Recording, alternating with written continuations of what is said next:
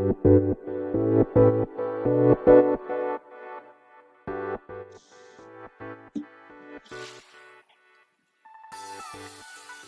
い、始まりました。本を読んでは独り言ラジオ。私、変な髪型をしたポンコツ薬剤師こと町田和俊でございます。はい。というわけでですね、今日も本を読み返しては独り言をつぶやいていきたいと思います。はい。えー、私の番組はですね、月水金と平日のですね、はい。まあ、あのー、10時以降にと、まあ、収録してそのまま配信するという形をとっておりますが、えー、ただいまですね、時刻は、えー、なんだ、2月の14日ですか？令和5年2月14日のですね、1時23分ですね。はい。えー、今日もですね、子供たちを寝かしつけた後ですね、そのまま一度寝落ちしてしまいましてですね、はい、この時間に至るという感じでございます。はい。えー、まあ、結構ですね、寒くてですね、一回寝落ちして起きた後ですね、なかなか布団から出れずに、まあ今に至ってるっていう面もありますけれども、はい。まあ今日もですね、まあゆるりと、まあ、お話ししていきたいと思います。えー、まあですね、まあ配信については、ここで、えー、今語りましたけれども、まあ、私の番組自体はですね、えー、なんて言うんでしょう。私がですね、本を、まあ、読むときにですね、まあ、フィルム付箋ですね。を、まあ、貼りまくるんですね。えー、どんな箇所に貼り、貼るかと言いますと、まあ、気になった文章だったりとか、はい、あとは、あの、こう、心を揺さぶられた文章だったりとか、あるいは覚えておきたい文章などにですね、はい、まあ、フィルム線を貼っていくんですけれども、まあ、この番組ではですね、まあ、一度そうしてフィルム線を貼りまくって読み終えた本を、まあ、読み返して、はい。で、読み返した結果、えー、まあ、どんなその時ですね、その瞬間に、まあ、どんな、まあ、独り言が出てくるのかと。まあ、はっきり言ってですね、まあ、その時になってみないとわかりません。はい。えー、まあ、よくあるパターンとしてはですね、全く独り言が出てこないと。なんか、よくわからないことしか言えないみたいな、まあ、そんなのばっかですけれども、まあ、私自身がですね、まあ、本を読み返すきっかけとしてですね、まあ、配信している面もありますので、まあ、こんなですね、ま番組を聞いていただける方にはですね、それにお付き合いいただいておるという感じでございます。はい。で、まあ、前回もですね、前回までですかね、ていうか、まあ、あの、今取り扱っている本が、スマートな悪、はい、技術と暴力についてというですね、まあ、戸谷博さんの本を、えー、まあ、一章ずつですかね、まあ、読み返しては独り言をつぶやいているとで、前回の第6章にもですね、えー、あれですかね、えー、尊敬するパパさんが、えー、読書術研究家さんことパパさんからですね、え、コメントいただいておりましたけれども、はい。で、まあ、えー、そんなパパさんの番組ですね、えー、もしよろしければですね、検索していただいて、えー、なんだ、お立ち寄りいただければと、遊びに行っていただければと思います。はい。パパさんの番組みたいにですね、リンクを貼ればいいんでしょうけれども、はい。えー、まあそんな感じでですね、えー、いつもありがとうございますと、えー、冒頭申し上げさせていただきます。はい。というわけでですね、えー、今週、それから今日は第7章ですね。はい。第7章のえー、文章を読み返しては独り言をいきたいと思います。まず第7章のタイトルですね。はい。えー、満員電車の暴力と、あ、暴力性ですね。ごめんなさい。満員電車の暴力性というタイトルになっております。はい。第7章はですね、124ページから139ページまで、まあ、15ページぐらいですかね。はい。まあ、比較的短めかな。はい。ということで、はい、早速参りたいと思います。124ページと125ページがですね、まあその前章からのつなぎの部分だったりとか、まあ冒頭のですね、第7章がどんな話をするかっていう、まあ、文章になっておりますけれども、そちらにですね、私はフィルム付箋を2枚貼っております。はい。ということでですね、早速その箇所を読み返して、はい、いきたいと思います。さてさて、どこから読もうか問題ですね、毎回毎回。うーん。また、そうやって困った時には大体こう、一段落ですか？まとめて読んでしまう作戦を取ろうかと思いますが。じゃあまあ、ね、最初ね、まあ、リズムに乗るためにも、私の中のですね、はい、乗るためにも、一章丸々、一章じゃない、ごめんなさい。第一段落丸々ですね、読んでいきたいと思います。一つ目ですね。はい。前章において、本書は、スマートな悪という概念を定義した。すなわちそれは人間がスマートなシステムに自らを最適化することによって暴力に加担することに対して無抵抗になるという形で引き起こされる悪のあり方である。アイヒマンはこの意味においてスマートな悪に飲み込まれていた。そしてこの悪の形態において特徴的なのは人間が自らをシステムの歯車とみなし責任の主体としての性格を喪失するということだ。そのシステムの中で暴力に加担したとしても、悪いのはシステムであって自分自身ではないと考えられてしまう。そうした暴力に加担することに対して人間がそのシステムの外部の視点から思考したり、良心に基づいて抵抗したりすることもできなくなる。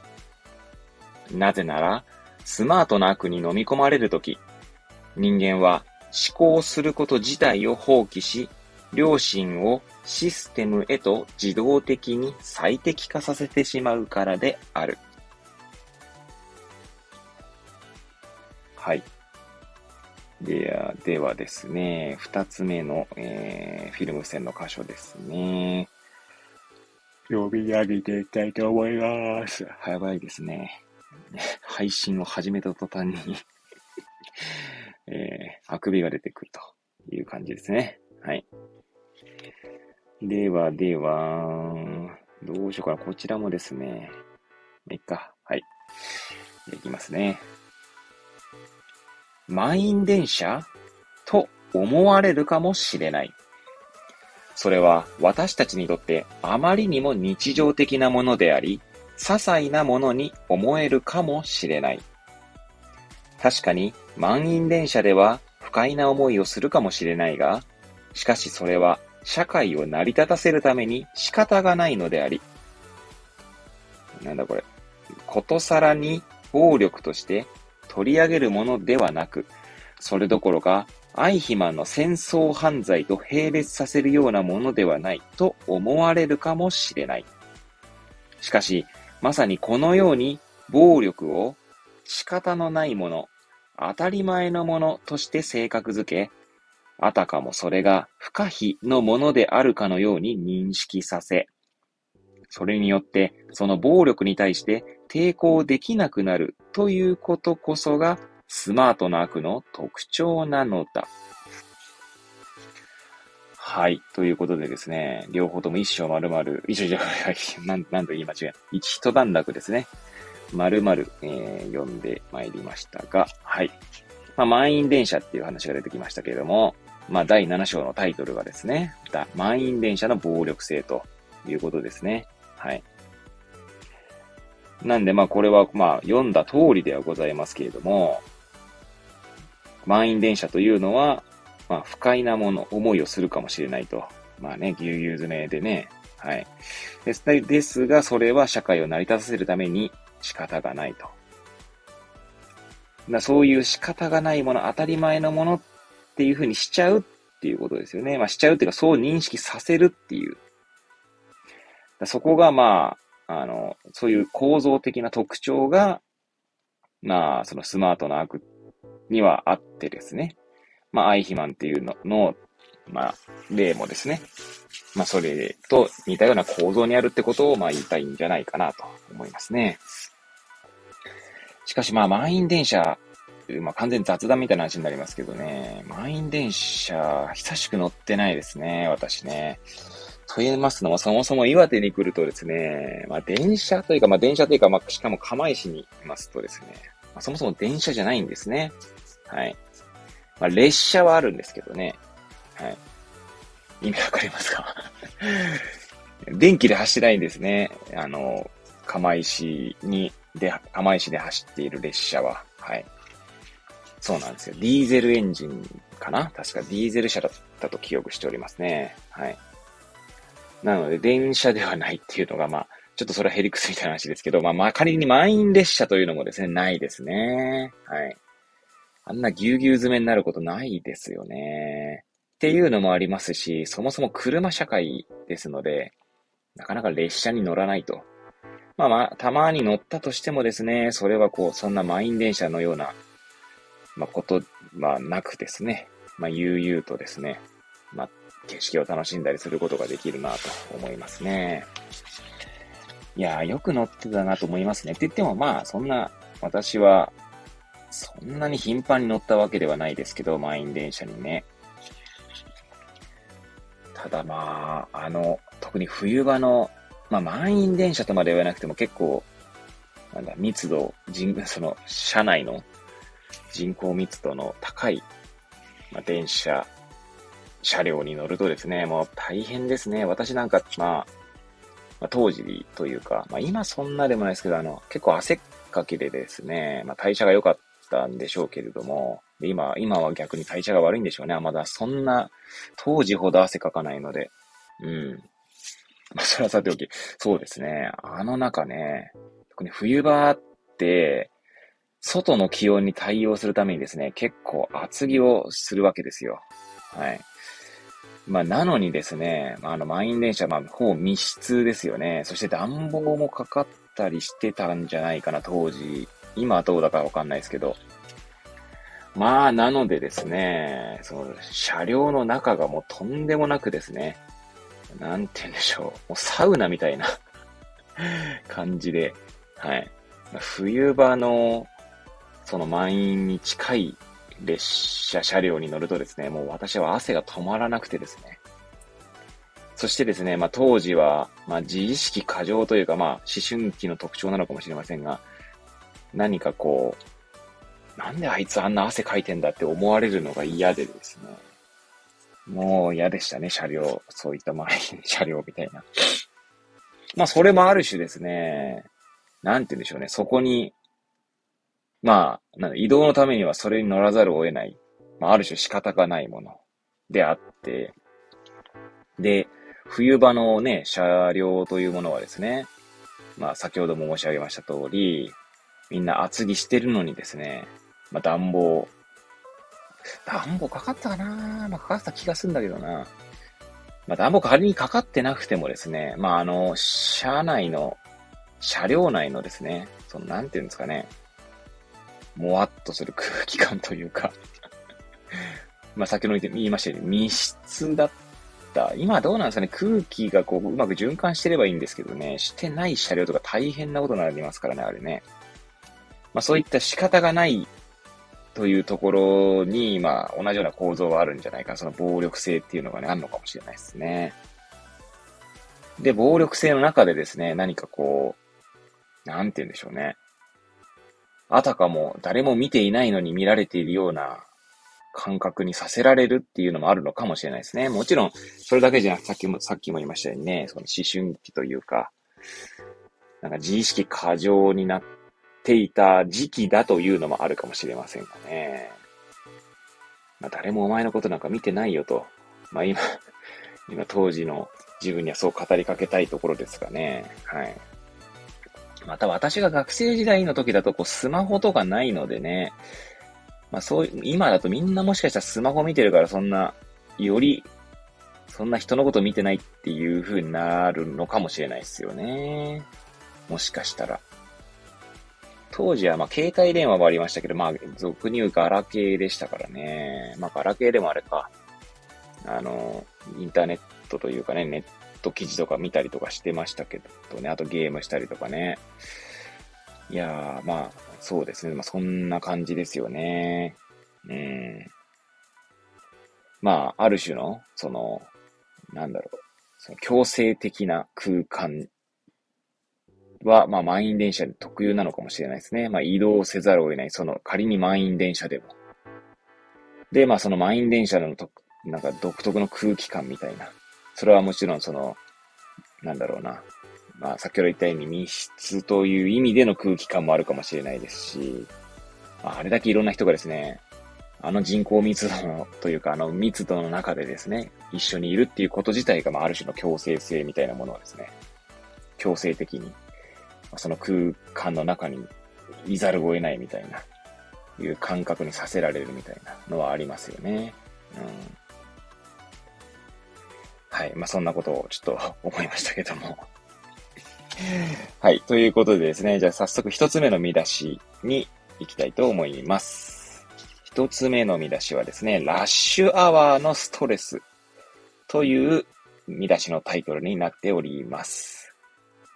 125ページに4行、そこから、えー、128ページに、えー、9行ですかね、差し掛かっております。およそ、まあ、2ページ半くらいですかね。3ページ弱ってとこですかね。はい。そちらに私はですね、3枚のフィルム線を貼ってあります。はい。こちらもどこからどこまで読むか問題というのがありますが、はい。えー、まあ、さ、あとですね、冒頭申し上げ忘れましたが、まあ私がですね、フィルム線を貼っている箇所っていうのはですね、あくまで私が何かこう、興味関心をまあ、くすぐられたというか、まあ、そういったところに貼っているのであってですね。はい。えー、なんて言うんでしょう。まあ、皆さんがもしこの本を読んだらですね、またおそらくご自身の経験と結びつけてですね、別の箇所にフィルム線を貼るんじゃないかなと思います。はい。まあ、それが、まあ、ある種読書の醍醐味ですので、まあ、もしですね、まあ、お時間あればですね、このスマートな句読んでいただければと思います。はい。まあ、結構ですね、哲学書なんだと思う。哲学書なのかな？まあ、前も同じような くだりを えー、展開しておりますけれども、はい。まあ、あの比較的読みやすい本なんじゃないかなと思いますので、ね、いろいろ考えるきっかけにしていただければいいんじゃないかななんて思います。はい。ということでですね、ラッシュアワーのストレスのフィルム線の箇所を一つずつ、まあ、紹介していきたいと思います。はい。じゃ一つ目ですね。読み直していきたいと思います。冷静に考えれば、これは異常な事態である。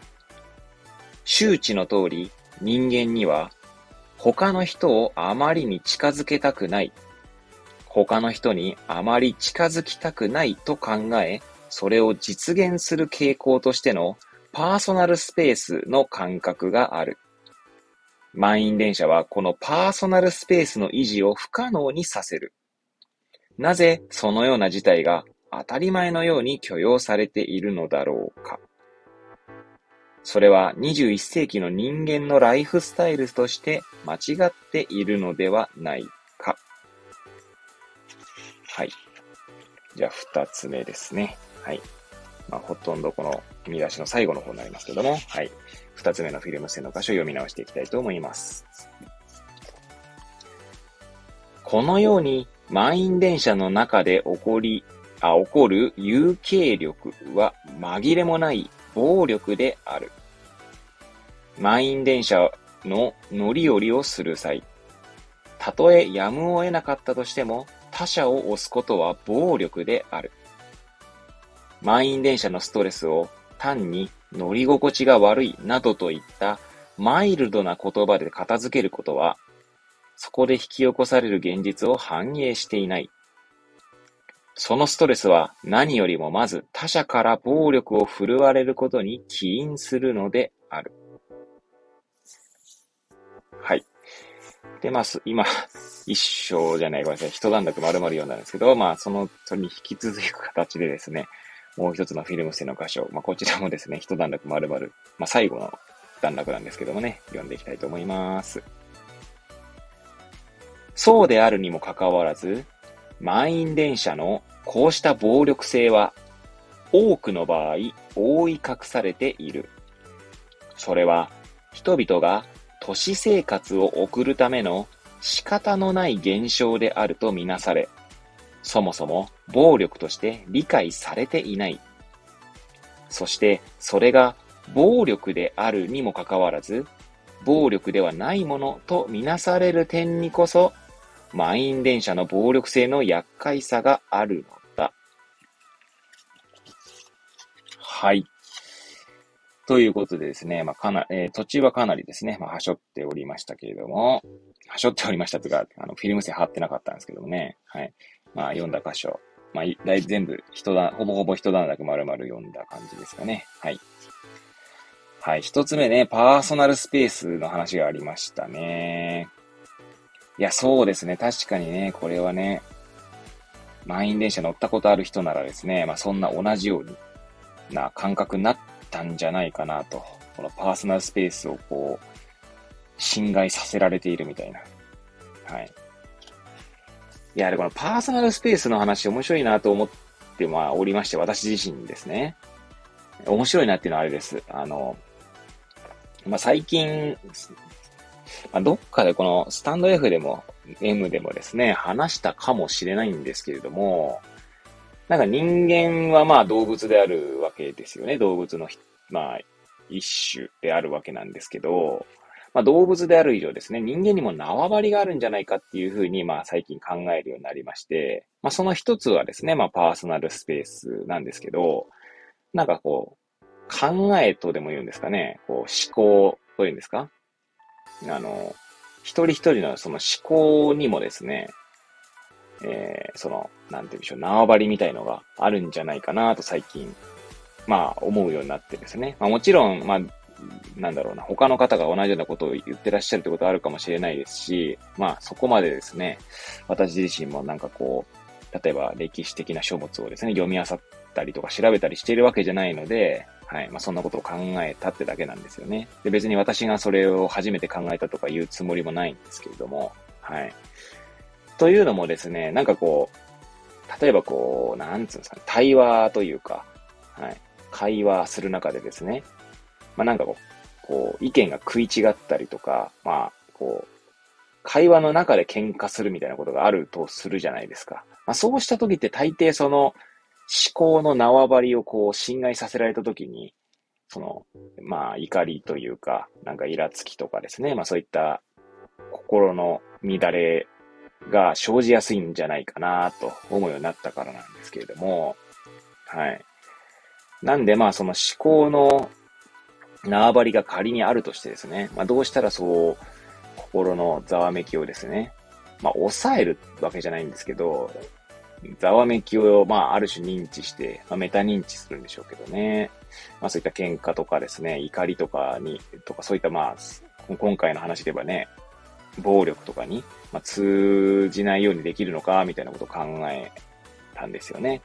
なんで、まあ、そもそも思考の縄張りがあるとしたら、縄張りを柔軟にするっていうのも一つですよね。まあ、でもそうすると柔軟にしすぎると今度は自分の思考自体がですね、まあ、揺らいでして、揺らいでしまうっていうことがあって、自分の思考の根幹にあるのは何なのかみたいな、まあ、アイデンティティクライシスみたいな話になるのかなって気もするので、まあ、ある程度の柔軟性を担保しつつですね、まあ、その、その思考の縄張りに侵入された時にですね、まあ、どれだけそのメタな視点で自分のその気持ちの機微というか、その心の動きをですね、まあ、認識し、まあ、それに伴うですね、なんて言うんでしょう、内重感覚みたいな。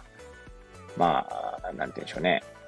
例えばなんかこう、イライラした時になんかこう、イライラって言うのかなイライラなのかなまあ、イライラにしときますか。した時になんかこう、なんか胃のあたりがムカムカするみたいな、ね、そういう風になる方もいるかもしれないですし、はい。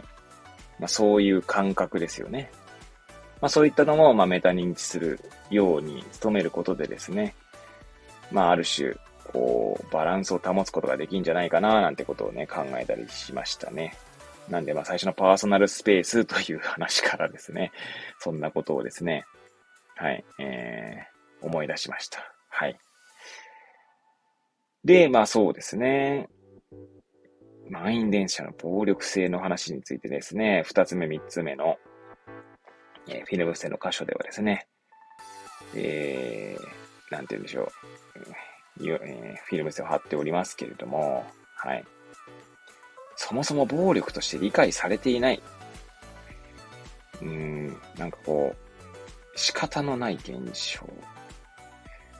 そうですね、暴力、暴力として理解されてないって結構これ別に満員電車には限らず、まあ起こることなのかなって気がしますよね。で、ある種仕方がないっていうことが、まあキーワードがありましたけど、まあなんて言うんでしょうね。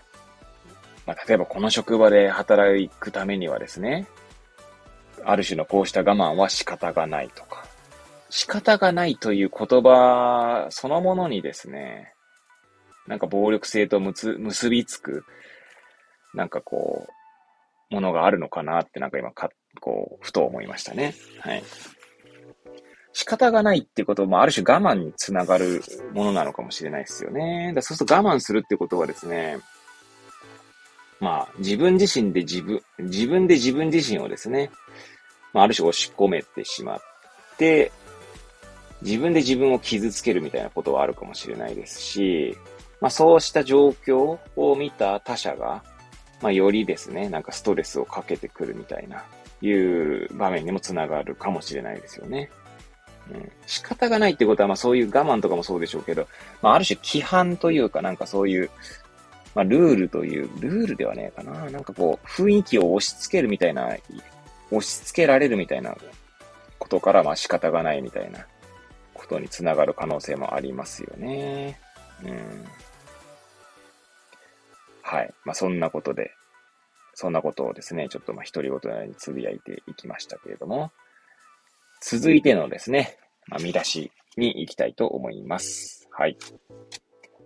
満員電車の日本製というですね、満員電車の日本製という、ま、文章に、あ文章の見出しになりますけれども、こちらはですね、結構長いですね。128ページの真ん中ぐらいからですね、134ページの真ん中あたりまで。はい。何ページですか？これは1、はい。2、3、4、5、6ページぐらいですかね。はい。はい。ということで、ちなみにですね、こちら、あの、フィレ、最初、この満員電車の日本製という、まあ、見出しの次に続く、まあ、冒頭の文章ですよね。に、まあ、あの、まあ、ちょっとここにはフィルム線貼ってないんですけど、読み上げ、読み上げるとか、あの、物理学者のですね、テララトラヒコはっていう風に、えー、あの、文章が始まるんですね。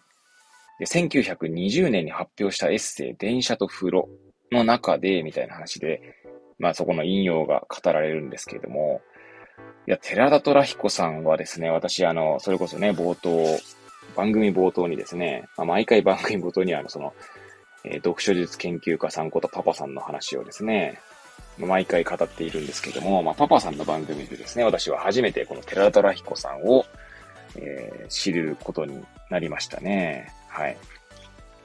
で、まあ、一冊ですか？えー、文庫買いましたね。なんだっけ？タイトルはまだちょっと買って読んでないんで積んだだけなんですけど、はい。あの、随想、随筆集ですかね。なんだっけ？はい。まあ、そもそも寺田虎彦さんの存在はですね、私はあれだな、このスマートな句を最初に読んだ時は全くスルーしてましたね。まあ、パパさんの番組で、まあ、認識したって感じですね。ここに出てきてたんですね。はい。で、まあ、これはあれですよ。あの、その、えー、子育てパパかける読書体験ラジオの中でですね、まあ、語られていることなので、をそのままあの、私の、まあ、さも私のが語ったかのように語らせていただきますけれども、えー、寺田虎彦さんはですね、えー、物理学者であり、まあ、随筆をよくね、書いてらっしゃった方でして、えー、さらに夏目漱石の弟子ですね。はい。だというところでございますね。はい。夏目漱石が、まあ、寺田虎彦のことをですね、大、層変わり、可愛がり、えー、三四郎という小説の中にも登場しているという話が、まあ、パパさんの番組でですね、まあ、語られて知ったというところでございます。はい。まさかのここで寺田虎彦さんと会うとは、なんかすごい、なんかあれだな、すごい、なんでしょうね、この 私の中での、この心の、なんかこう、ワクワク感が出てますね。はい。言葉にならない感じですはい。ということでですね。まあ、この、この見出しにはですね、私は1、2、3、はい、えー、C、んいいのか ?4、4枚のですね、フィルム線を貼っております。はい。ということで、また一つ一つですね。まあ、一段落ずつぐらい読んでいきますかね。はい。じゃあ一つ目ですね。のフィルム線の箇所、読み直していきたいと思います。ここで寺田は満員電車に乗る人々の気分を記述してみせている。ラッシュアワーにおいて乗客は大抵の場合に不機嫌であり、その顔は神経質な過敏さを帯びている。誰もがその空間を不愉快に思っており、そしてそうした不愉快さは強い伝染性を持っている。いわばその車内は不愉快さの空気に飲み込まれているいるのであり、人々はその空気の中で個性を失い、確一的になってしまう。はい。じゃあ、二つ目のフィルム線の箇所ですね。はい。読み上げて、読み直していきたいと思います。寺田は、こうした満員電車における伝染性の不快感のうちに、ある種の特殊な日本的性質を洞察している。日本の満員電車では、単に車内が満員になるだけではなく、そこに暴力が発生する。互いのことを押し合い、潰し合い、足を踏み合いながら、相手に対して剥き出しの嫌悪感を示す。そうしたことは海外の満員電車にはなかった。つまり、電車や鉄道という同一のテクノロジーを用いながら、それによって引き起こされる弊害は異なるのである。はい。では続いてのフィルム線の箇所ですね。まあ、それに続く形での、また一段落読んじゃいますかね。はい。ここで注目するべきことは、寺田がこのことを当たり前ならば多分何でもないと思われるべきこととみなしていることだ。彼は海外に赴いて再び日本に戻ってきたからこそこの伝染性の不快感のうちに示される、ある種の異常さに気づくことができた。しかし、そうした経験をしていない人間にとって、満員電車における暴力は決して異常ではなく、そもそもそこに伝染性の不快感が蔓延していること自体に気づくことができない。その時暴力はそこに存在するにもかかわらず認識不可能になるのであり、認識不可能である以上、それに加担することを免れることもできなくなるのだ。はい。では、最後のフィルム線の箇所ですね。はい、読み直していきたいと思います。満員電車をめぐるこうした寺田の分析は、今日においても説得力を持っている。しかし、彼がそれを発表したのは100年前である。そしてそれが意味しているのは、日本社会における満員電車をめぐる状況が、100年前から根本的に進歩していないということに他ならない。はい。ということでですね、6ページ近い文章の中でですね、まあ、たかだか4つほどですか？4段落ほど 紹介させていただきましたけれども、はい。ということでですね、まあ、最初に読み直したところはですね、まあ、私が冒頭満員電車についてですね、まあ、自身の自分の過去の経験を語っていたものとなんか結びついたなと思いますね。この空気ね、不愉快さの空気に飲み込まれているのでありっていうところがですね、山本七平のですね、空気の研究を、まあ、読み、読みたくなりましたけれども、まあ、読みたくなりましたけどもって言っても、私まだですね、よ、持ってはいるんですけどですね、確かパラパラとしか読んでないんですよね。ちゃんとは読んでない。ちゃんとは読んでないっていうのは、私の中でちゃんと読むっていうのはですね、このフィルム線を貼るのが、まあ、ちゃんと読むことになるんですけど、まあ、ちゃんと読んだからといってですね、まあ、覚えてるかというと覚えてないわけなんですが、まあ、それこそね、冒頭寺田真彦さんのここに出てきていたとは、みたいな、なりましたけどね。はい。この強い伝染性を持っているっていうのは、何なんでしょうね。多分、パーソナルスペースというものがあっ、それを侵害されている不愉快さが伝染しているのもあるのかもしれないですよね。うん。なんかやっぱり、そうですね。まあ、あとあれかな。やっぱ電車の中ってやっぱこう、暗黙のルールみたいのがあるじゃないですか。なんでしょう。例えばうるさくしないとか。あの、まあ、当然暴れないのもそうでしょうけど。まあまあ、それは満員電車だから暴れられないのか。まあ、満員電車だけじゃないですね。そもそも電車の中でのルールってありますよね。ルールっていうかなんか暗黙の規範 暗黙のルールみたいな。さっき言ったね、ことだったりとかなんでしょうね。まあ、今出てきたのがその2つぐらいしかないんですけど まあ、あとはあれですよね。こう、お年寄りにね、あの、席を譲るとかも、まあ、ある種の暗黙のルールとか。あと最近だと、まあ、たまたま見た、あの、ネット記事でしたけど、えベビーカー問題ね。電車にベビー、ベビーカーみたいな。まあ問題っていうか、そんな話題もありましたけどね。なんかそういったなんか暗黙のルールみたいなのがあって、その無意識的、まあ意識的に関わらずですね、何かその空間に入った瞬間にそうしたものを守らなければならないみたいな。なんかそんな空気感がありますよね。で、それをですね、あの、多分自分も守っているんだから、お前も守れよみたいな風になりがちなんじゃないかなと。まあ、そんなことを思いますね。だそれが、まあ、ある種の、まあ、不愉快さの空気みたいなところにもつながるんじゃないかなと。ね、これ、えー、その一つ目のね、読み直したところに、乗客は大抵の場合不機嫌であり、その顔は神経質な過敏さを帯びていると。うん、そうですね。まあこれはね、まあラッシュアワーっていうのは、まあ仮に、なんだ、出社時の時間帯であればね、今から仕事に行くみたいなところでもあるかもしれないし、その気分のね。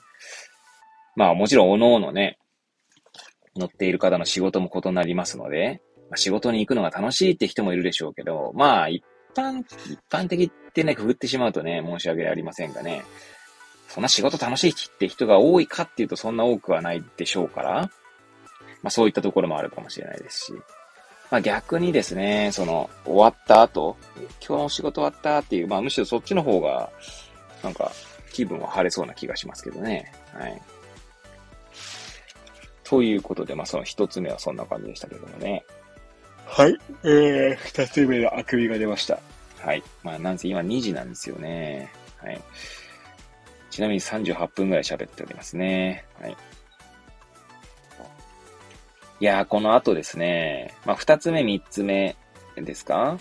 まあ、ほぼ、その一段落、一段落っていうのが、まあ、そのまま続いて読んだんです。続けて読んだんですけど、まあ、こちらはですね、やはりこの、一個、一つ前、スマートな悪の一つ前に、えー、私が、この番組でですね、紹介した、体は行くですね。まあ、体は行くもう9回ぐらいにわたってですね、まあ、配信しましたけど、まあ、私は体は行くという、まあ、伊藤浅さんの本の中で、まあ、最も印象的なセリフというか、言い回しみたいのがあってですね。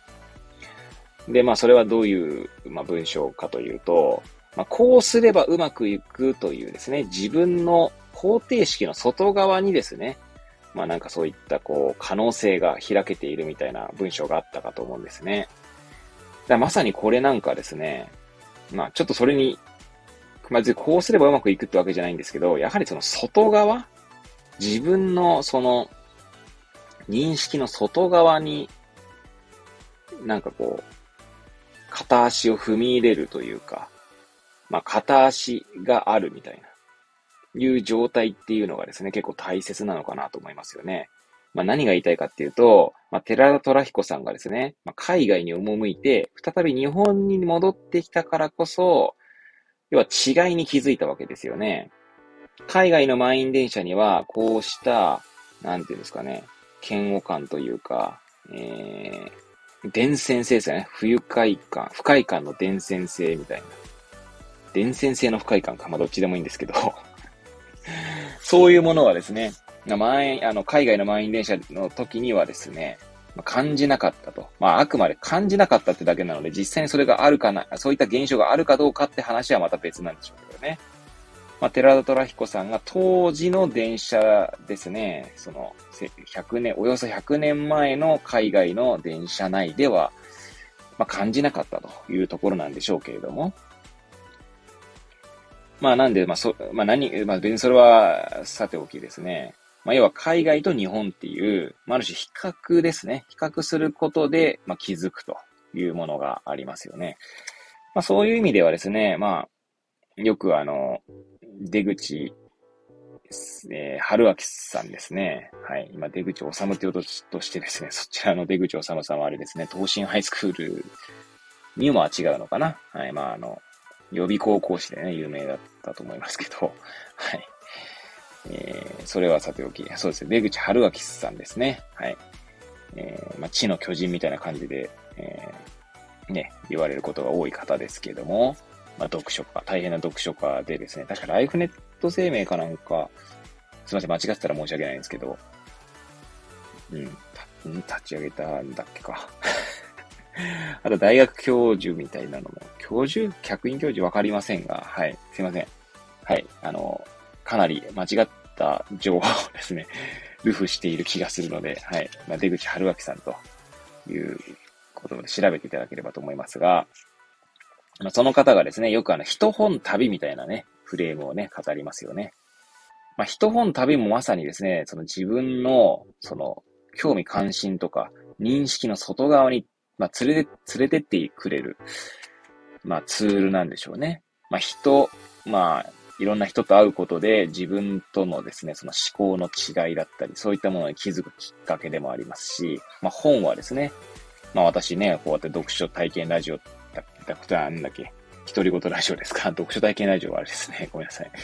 えー、パパさんの番組ですね。はい。まあ、この読書に関するですね、まあ、えー、コンテンツがいっぱいありますけども、まあ、読書。まそれこそね、パパさんの番組でね、その読書について研究されてますけれども、まあ、昔からですね、まあ、読書について語っている方はたくさんいらっしゃるわけで、まあそういう意味で読書っていうのは昔から、昔からっていうのはもう何年も前から、何百年も前から、あの、まあ娯楽でもあったでしょうけれども、やはりその有用性というか、まあ、読書から得るものっていうのはですね、どの時代でもですね、変わらないものがあるんじゃないかなと思いますね。で、あと旅ですね。旅。旅はですね、まあちょうど今日、今日とは昨日か。まあ、 Voicy の荒木博行のブックカフェのプレミアム配信ですね。はい。で、まああの、まあそこの超雑談というコーナーがあってですね、まあその超雑談相手の方が、サンフランシスコでしたかね。まあ要はアメリカに行ってきてですね、まあ、その体験をですね、めちゃくちゃ興奮しながら話していたんですけれども、まあ、それなんかまさに一本旅の旅でですね、自分の認識の外側に連れてってもらった結果ですね、まあ、その知的興奮というか、まあ、自分のこの、なんちゅう、変化を楽しんだりとか、そういうのがですね、まあ、ありありと、まあ、表現されておりましたけれども、まあ、そういうことをすること自体がですね、やはり大切なのかなと思いますね。まあ私にとって今は、あんま旅はですね、まあなかなか行けない、行けないっていうか、まあ行ってもですね、海外はなかなか難しいですかね。てかそもそも海外行ったことねえ、みたいなとこなんですけど、パスポートもねえ、みたいな。海外行ったこともねえ、みたいな。なんか、ね、そんな歌ありましたね。なんとかはねえ、なんとかはねえ、みたいなね。確か、よし行くぞか？あれ？違うか。まあいいや、それはさておき。はい。まあそんな感じですね。えー、まあそういった、まあ、一本旅をすることがですね、やはり、えー、比較するきっかけにもなり、自分を再認識する機会にもなり、さらに自分の可能性を広げてくれるきっかけにもなるというとこなんでしょうね。はい。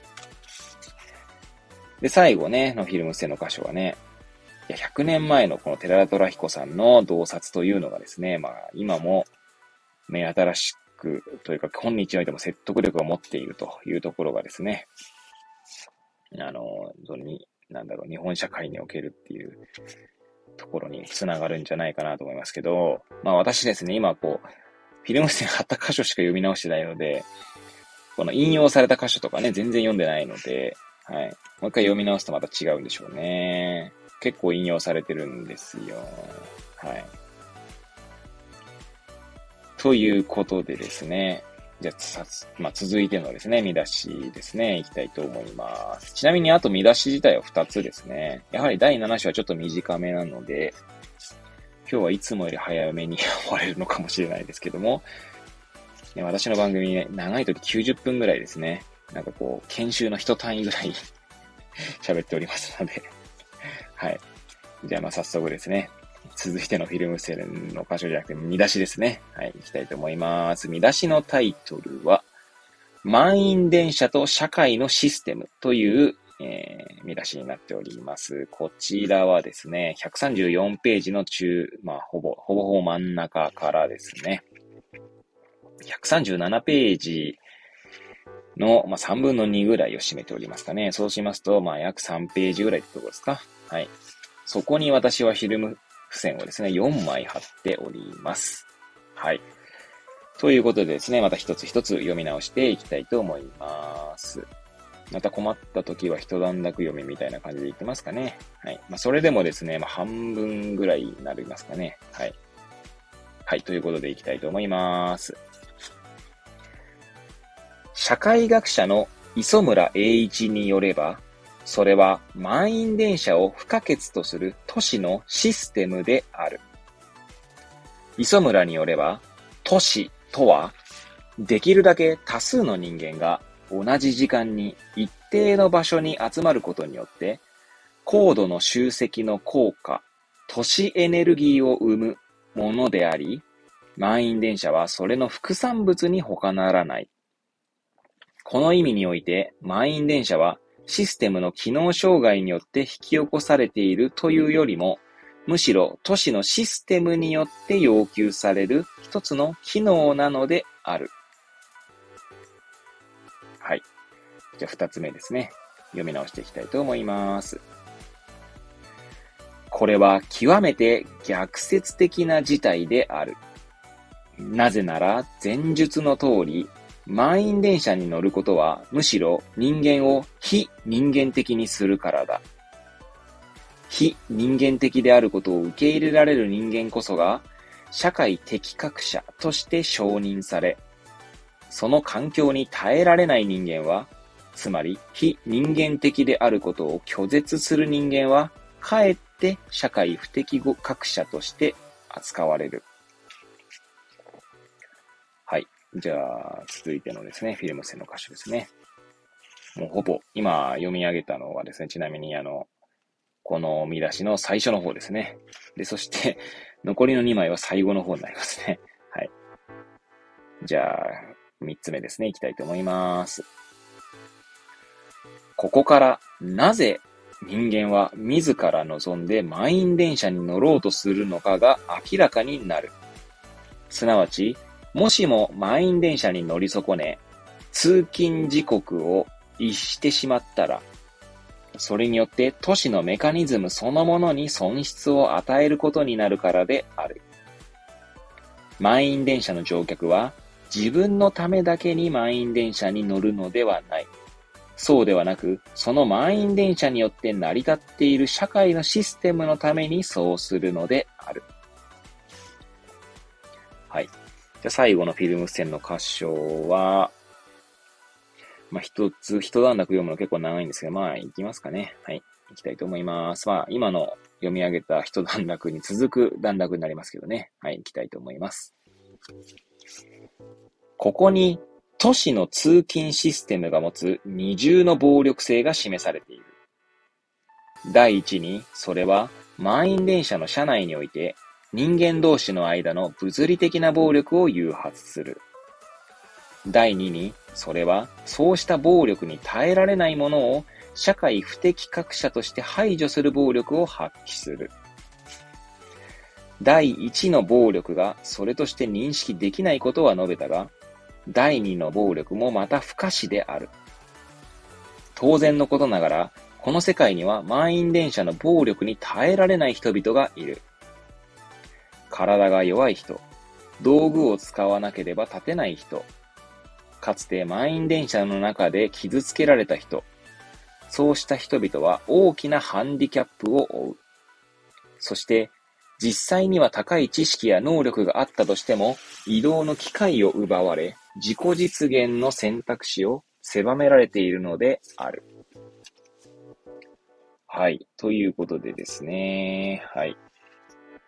ちなみにですね、まあ、一つ目のフィルム線の箇所にですね、磯村栄一によればそれはって書いてあるんですけど、一つ前のですね、見出しの最後ですね、に、まあ、それは何なのだろうかっていうので最後締めくくられているんですけど、えー、っと、一つそのそれをですね、紐解いていくと何なんでしょうね。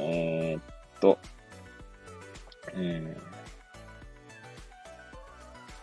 ああ、まあ、満員、ん？これかな？満員電車に自ら乗らざるを得ないのは、電車内で不快感を抱くことや、あるいは他者に暴力を振るうことよりも優先するべき何かがあるからである。その何かとは、まあ、都市のシステムであるっていうのが、磯村さんの考察とか洞察になりますね。はい。で、まあ、その二つ目のフィルム線の箇所、ね、これは極めて逆説、逆、逆説的な事態であると、私ね、あの、その読みましたけど、この、これはというのは、磯村さんの、まあ、文章ですね、引用箇所から来ているんだと思いますね。はい。この非人間的、非人間的というのがですね、前述の通りってあるんですけど、前述の通りってどこでしょうね。非人間的。非人間的。ここにはあまり非人間的っていうのはあんまり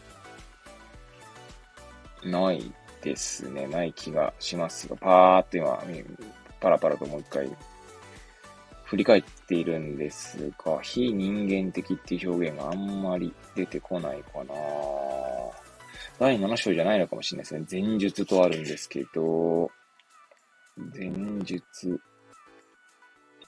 これがもしかしたらあるのかな？逆に磯村さんの文章に、でも非人間的っていう表現はないですかね。まあその不適格者。その不適格だという楽印をされるって意味で、まあ非人間的っていうことなんですかね。もしかしたらそうかも。ちょっとはい。まあ、そこは、あの、さておきですね。この、環、環境に耐えられない人は、その環境に耐えられない、耐えられない人は、社会不適格者として扱われるっていうのはね、これ、まあ満員電車だけじゃないっすよね。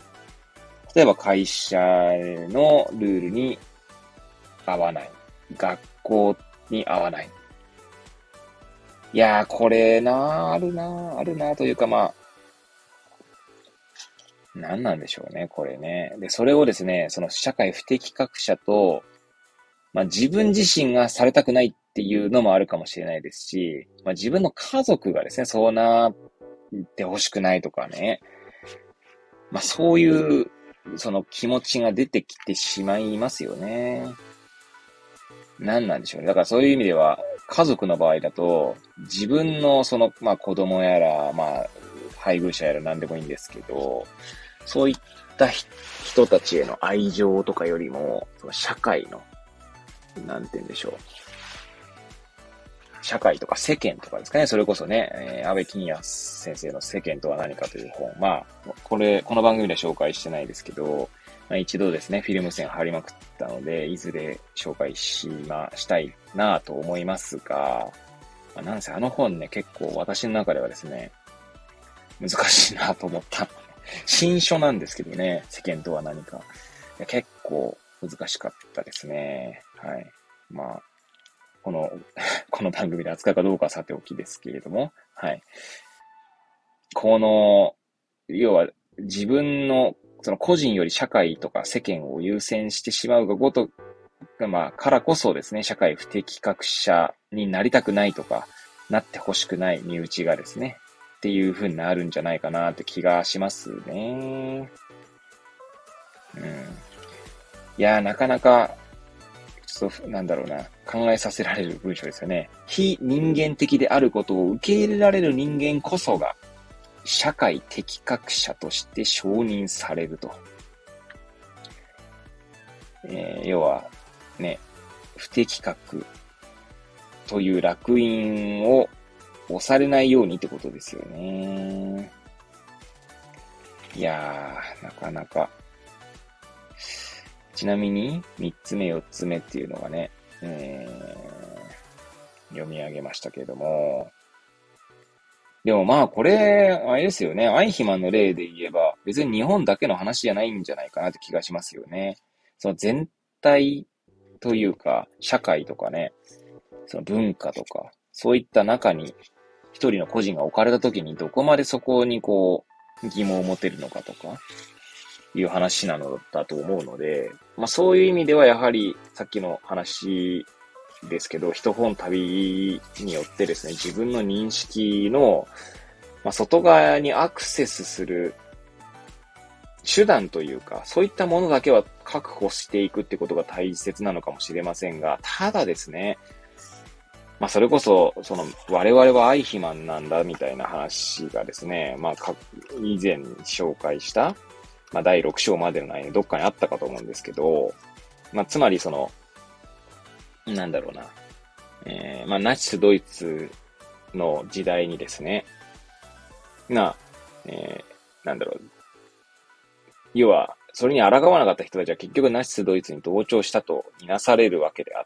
て、まあ、それは結局その満員電車の話と同じなんだろうなってことなんですよね。その社会不適格者みたいな。まあ昔、その昔、まあこれ、これなのかな放送禁止用とかだったりしたらなんですけど、まあ、ちょっと私そこら辺全然詳しくないので、はい、あれなんですがね。まあ特に戦争の時とかね、まあ非国民みたいな、えー、単語がね、戦争時は日本でもね、よく言われたかと思うんです。それも同じですよね。非人間的、非国民っていう。だから、やっぱりこう、全体の流れがそっちに、ある一つの方向に行ってしまうっていうことの危険性とも言えるのかもしれないですよね。そうするとどうしてもその大きな流れっていうのは、には抗えないですもんね。まあ、川とかでもいいんですけど、ねえ、濁流に飲み込まれた時に、まあ、それに抗おうとしても抗えないですもんね、大きな力の中ではね。まあそういう意味ではやはりこう、やはりではないんですけど、まあ確かこの番組内でも語ったかと思いますけど、その日本ではですね、まあ、まあ、なんて言うんでしょう。まあ、その言葉のチョイスに問題があることはあるかもしれないですけど、まあいろんな意見が言えると、自由に言えるというところはですね、とか反対意見が出るっていうことはいいことなのかもしれないですよね。要は全体に行かないっていうか、なんでしょう。それこそ、うんと、何か物事を決めるときのアンケートとかでもですね、まあそんなにこう、100%とかってことはないですもんね。半々とか。まあ、物事によっては3分の2、3分の1、まあ4分の3、3、4分の1みたいなことはあるかもしれませんけど、あまりにもこう、その全体の流れが決まっちゃう方向に行き過ぎるっていうことがですね、やはりあんま良くないんだと思いますよね。うん。その暴力として認識できないでしょうね。その濁流に飲み込まれると。その濁流がどれだけの暴力を発揮しているかっていうのがわからないっていうことですよね。まあ、最後のね、なんかこう、最後のフィルム線の箇所にですね、まあ、移動の機会を奪われて自己実現の選択肢を狭まれる、狭められているっていうのに関しては、まあどうなのかなっていうのはありますよね。まあそれこそ移動しなくてもですね、今はね、オンラインツールやら、まああるいは、あの、なんだっけ、織姫っていうね、ロボットがありますけど、まあそういったものによってですね、まあそれこそまあ、なんだ、メタバースとかもまあそういうのに一つなのかもしれませんが、何か移動できないことでもですね、移動できなくても、その実自己実現につながるっていうことはありそうな気がしますが、まあ、これはあくまで満員電車の話で、そういう流れ、あの、そういう文脈のもとに、そういった話になっているので、はい。まあ、この文章だけ引っ張り出しても、あまり意味はないのかもしれませんがね。まあ、そんなことも思いましたね。はい。で、えー、最後のフィルム、えー、フィルムスには見出しですかね、のタイトル読み上げたいと思いますが、満員電車におけるスマートな悪と。はい。まあ、この本ね、スマートな悪という本ですけど、満員電車におけるスマートな悪。はい。まあ、ちなみにスマートな悪とはってことでね、この第7章の冒頭にですね、概念の定義がありますね。ちなみに一応もう一回読み返しますけど、人間がスマートなシステムに自らを最適化することによって、暴力に加担することに対して無抵抗になるという形で引き起こされる悪のあり方。はい。ということで、そんな満員電車におけるスマートな悪ですね。えー、まあ、2ページですね、およそね。2ページと3行と。まあ、ほぼ2ページだな、これな。で、こちらにまた4枚のフィルム線を貼ってあります。こちらは、どこを読むか問題がありますね。で、一、一段落読むかと言ってもっていう感じですが、はい。じゃあ、まず一つ目ですね。なんかね、もう、まず、なんかめちゃくちゃ指示語が多くて、それはとかね、それに対してとか、どこから読もうかしらと。ここから読むかな？はい。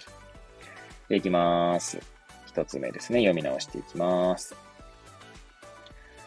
スマートな悪とは、無駄を排除するロジスティクスへと人間が自らを最適化し、その結果としてロジスティクスがもたらす悪に対して人間が無抵抗になるという形で発露する悪である。満員電車は効率的に配置された都市のシステムによって要求される機能であり、その中では暴力が蔓延する。乗客は他の乗客を容赦なく押しつぶす。それに対して良心が痛むことはない。それは良心そのものがシステムへと最適化しており、それを悪いこととして認識できなくなっているからだ。はい。じゃあ、二つ目のフィルム線の場所ですね。読み上げていきたいと思いますが、うん。これはあれですね。今の、今に続く形で読み上げた方がいいのかな同じ一段落の中に二つ私フィルム線貼っているので、はい。で、いきたいと思います。他者を圧迫することがあったとしても、そうすることは仕方のないことであり、当たり前のことであると乗客は考える。そして、そのように他者を圧迫することになると知りながら、満員電車に乗ること自体も仕方のないことであり、当たり前のことであると考える。そのようにシステムに最適しているがゆえに、社内で押しつぶされることに対しては文句を言わない乗客も、そのシステムの機能を麻痺させるような事態。例えば人身事故に対しては、憤怒を爆発させる。たとえその事故によって誰かが亡くなっていても、迷惑だ、などと心ないことを思ったり、言えたりしてしまう。このような特徴は、そのどれもがスマートな悪と符合するものである。はい。じゃあ、三つ目のフィルム性の箇所ですね。読み上げていきたいと思います。しかし、本書が述べようとしているのは、そうしたことではなく、むしろスマートな悪が今日においても息づいており、現在進行形で私たちを脅かしているということに他ならない。本書はアイヒマンによる戦争犯罪と日本社会における満員電車を例に挙げた。しかし、当然のことながら、この二つだけがスマートな悪が発露している事例ではない。それは他にも全く違った場面で恐ろしい暴力として作動しているかもしれない。そしてその暴力性はスマートな悪という概念の性質上、私たちにとって自明のものと化し、そもそも認識することが困難になっているかもしれないのだ。はい。じゃあ最後のフィルム線の箇所ですね。読み直していきたいと思います。こうした暴力性に対して無自覚であり、絶え間のない自己批判を怠るのなら、超スマート社会という理想像は、むしろ悪を最大化する世界として立ち現れるかもしれないのである。はい。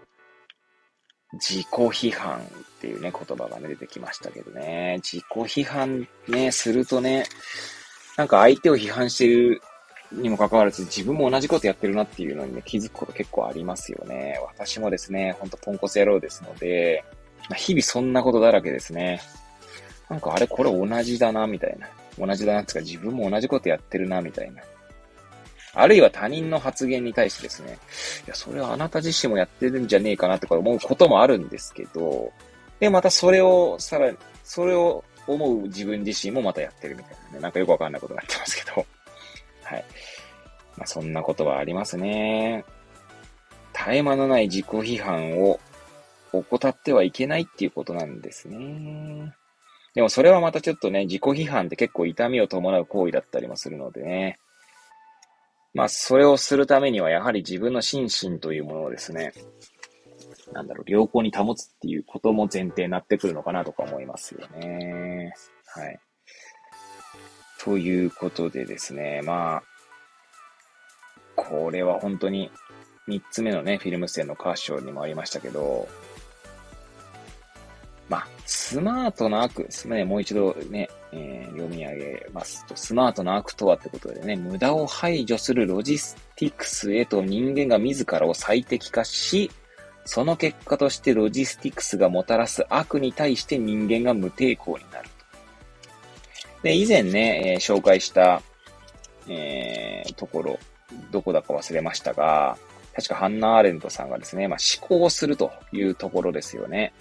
まあ、考えるという行為そのものがですね、その、まあ、悪に加担しないで済むようにする、はい、えー、行為なんじゃないかと。ちょうどですね、開いたところが95ページなんですけど、まあ、アーレントさんの、えー、言葉ですね。え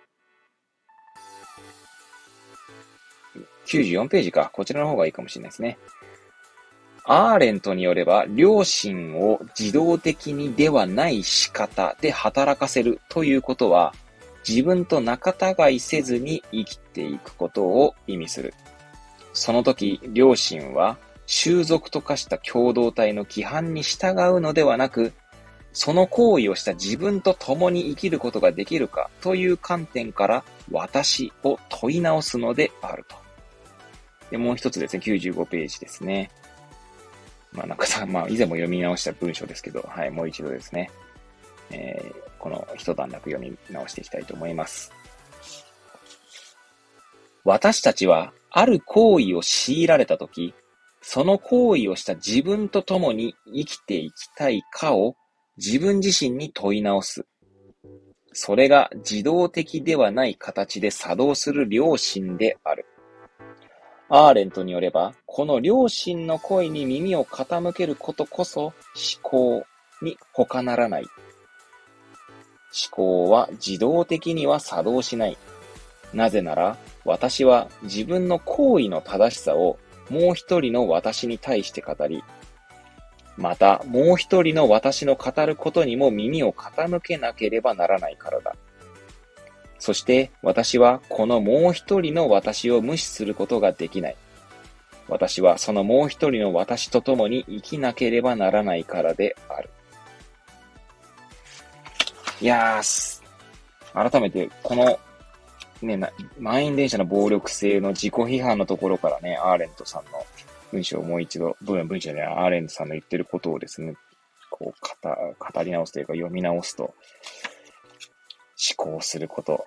つまりそれはまあ自分自身との対話みたいなとこなんでしょうけれども、で、自分自身と対話することはですね、えー、まあなんでしょう、ある種、自分自身の、なんでしょう、この、うんと、くだら、くだらないというか、なんかこう目を覆い隠したくなるような恥ずかしい行為とかもですね、それも認識しなければならないので、ある種自分の負の部分とも向き合う行為でもありますよね。いやもうそんなことだらけですね、私なんかね、本当に。そんなことだらけっていうのはあれです。別になんかこう、あの、あれですよ。自分と対話してるから自己自己批判してるとかっていう意味ではなくて、自分の恥ずかしい面だらけですっていう意味でね、言ってるんですけどね。最近もそんなことだらけですね。いっぱいあったなぁまあそういう意味では自己批判してんのかもしれないですけどね。でも自己批判した結果自分が、まあなんでしょうね。なんかこう変わったりとかしてるのかっていうとまた何とも言えないですけど。まあ、ちょうどですね、まあ、私、いつも聞いてる荒木博之のブックカフェでですね、えー、最近、ゼアミの、えー、風刺家電ですか？で、まあ、その、配信の中で、初心という話がありましたね。老後の初心という話がありましたね。よく初心忘れるべからずと言われますけど、その老後の初心で語られているのは、常にですね、まあ、日々、まあ、初心っていう感じなんで、まあ、そう私は理解したんですけど、まあ、これから私もね、2時半になりましたけど、もう一度寝てですね、まあ、起きたらまた初心って感じですね。今日の自分、その時の自分、その時の職場、まあ、職場は同じですし、職場で働く人もみんな同じなんだけれども、その職場にいる人たちもですね、その時、その瞬間にですね、まあ違うわけですよね。なので、そうした人たちと初心で、また接しているというか、初心でいられるかっていうことなんでしょうね。それこそがもしかしたら自己批判とかにもつながるのかもしれないですし、な自分自身と対話することにもつながるのかもしれないな、なんてか、まあ、かなり飛躍はありますが、はい。思いますね。はい。常に初心でいられるかということを、が問われているのかもしれないですね。はい。いやー、このね、当たり前のことであるとかね、仕方がないっていうところはですね、本当に、その結果出てきた言葉、えー、まあこれあの、今回のね、えー、最後の見出しに貼ったフィルム線の箇所で読み上げたところの、まあ、2、二つ目のところですか。ね、人身事故に対しても憤怒を爆発させて、その結果ですね、誰かが亡くなっていたとしても迷惑だなどと心ないことを思ったり言えたりしてしまうと。いやー、まあそんなこと多く、いっぱいありますよね。言葉には気をつけなさいってね、確かあの、言葉には気をつけなさいって、直、あの、まあ、流れの中で言われてる話ですけど、マザー・テレサさんの言葉ありますよね。なんだっけな、思考には気をつけなさいから始まるんでしたっけか。ちょっと忘れましたが、それは言葉になるからだったっけ？逆か？ちょっと忘れましたが。はい。とにかく言葉には気をつけなさいっていうね。多分、その大き、あの文脈の中で言葉には気をつけなさいって確かスマート、あの、スマートラックじゃねえや。えー、マザー・テレサさんがおっしゃっていたような記憶がありますが、ちょうど今ね、目の前にパソコンがあるのでですね、マザー・テレサさんの言葉を調べたくなりましたね。はい。どこでしょう。ね。えー、マザー・テレサと。マザー・テレサ名言。あ、思考に気をつけなさい。ありますね。どうでしょう待ってくださいね。はい。思考に気をつけなさい。それはいつか言葉になるから。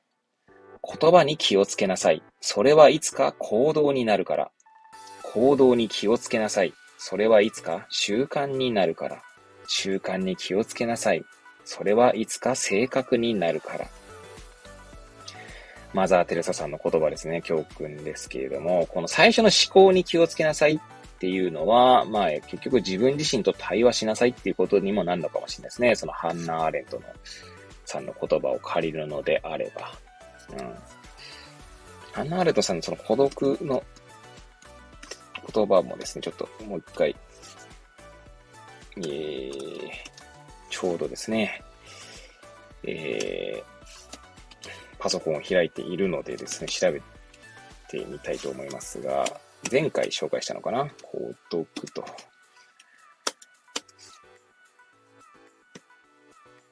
ああ、孤独とですね、孤立と、うーん。うーん、どこだ？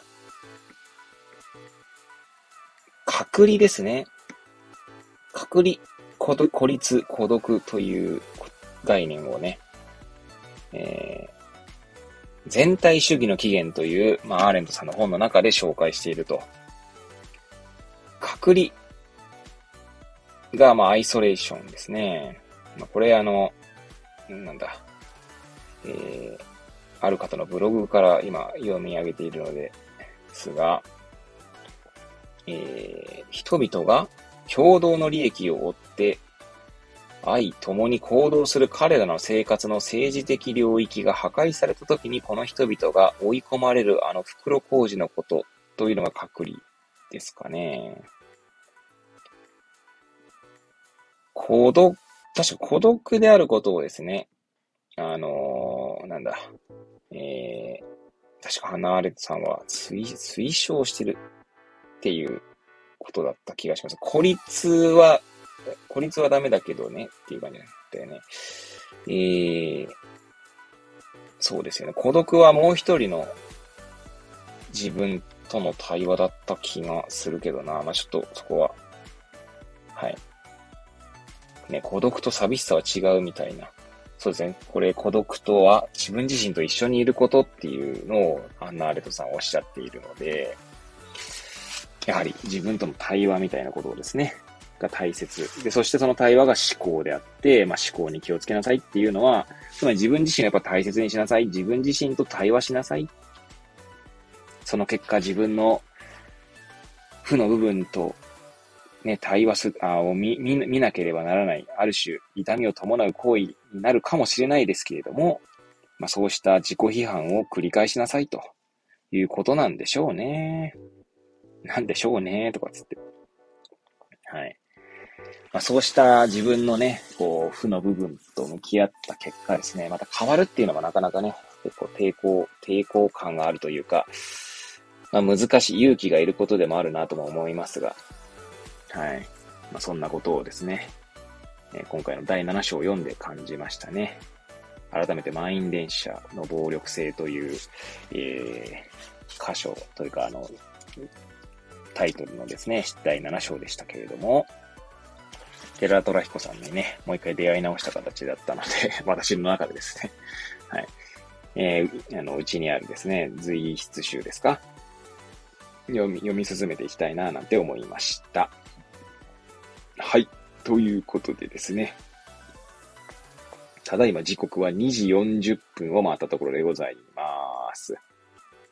この配信自体はですね、そろそろ1時間と20分になりますね。はい。まあ今日もぐだぐだとですね、まあ独り言をつぶやいていきましたが、はい。まあね、冒頭申し上げました通り、まあ私自身はですね、まあ、本を読み直すことで、今読み直すきっかけにしているっていうのもありますので、はい。まあ、こんな長ったらしいグダグダした番組をですね、まあ、あの、聞いてくださるような、まあ、心優しい人がいるのであればですね、まあ、何かしら、えー、何、何かこうね、気づきにつながっていただければもう嬉しいですけれども、はい。まあ、これをきっかけにですね、ぜひね、スマートな悪を手に取っていただくことをですね、お勧めしますね。はい。まあ、あくまで私の語りではなくてですね、この本の語りに耳を傾けていただくことこそがですね、まあ、大切な気もします。はい。ということでですね、今日の、まあ、配信を終えたいと思います。はい。えー、最後までお聴きいただいた皆さん、えー、大変ありがとう、ありがたい限りでございます。えー、次回はですね、まあもう日付変更線またいでいるので、明日、水曜日ですか、まあ、月水金と配信しておりますので、まあ明日の夜に配信したいと思います。はい。それではまた次回お会いいたしましょう。さようなら。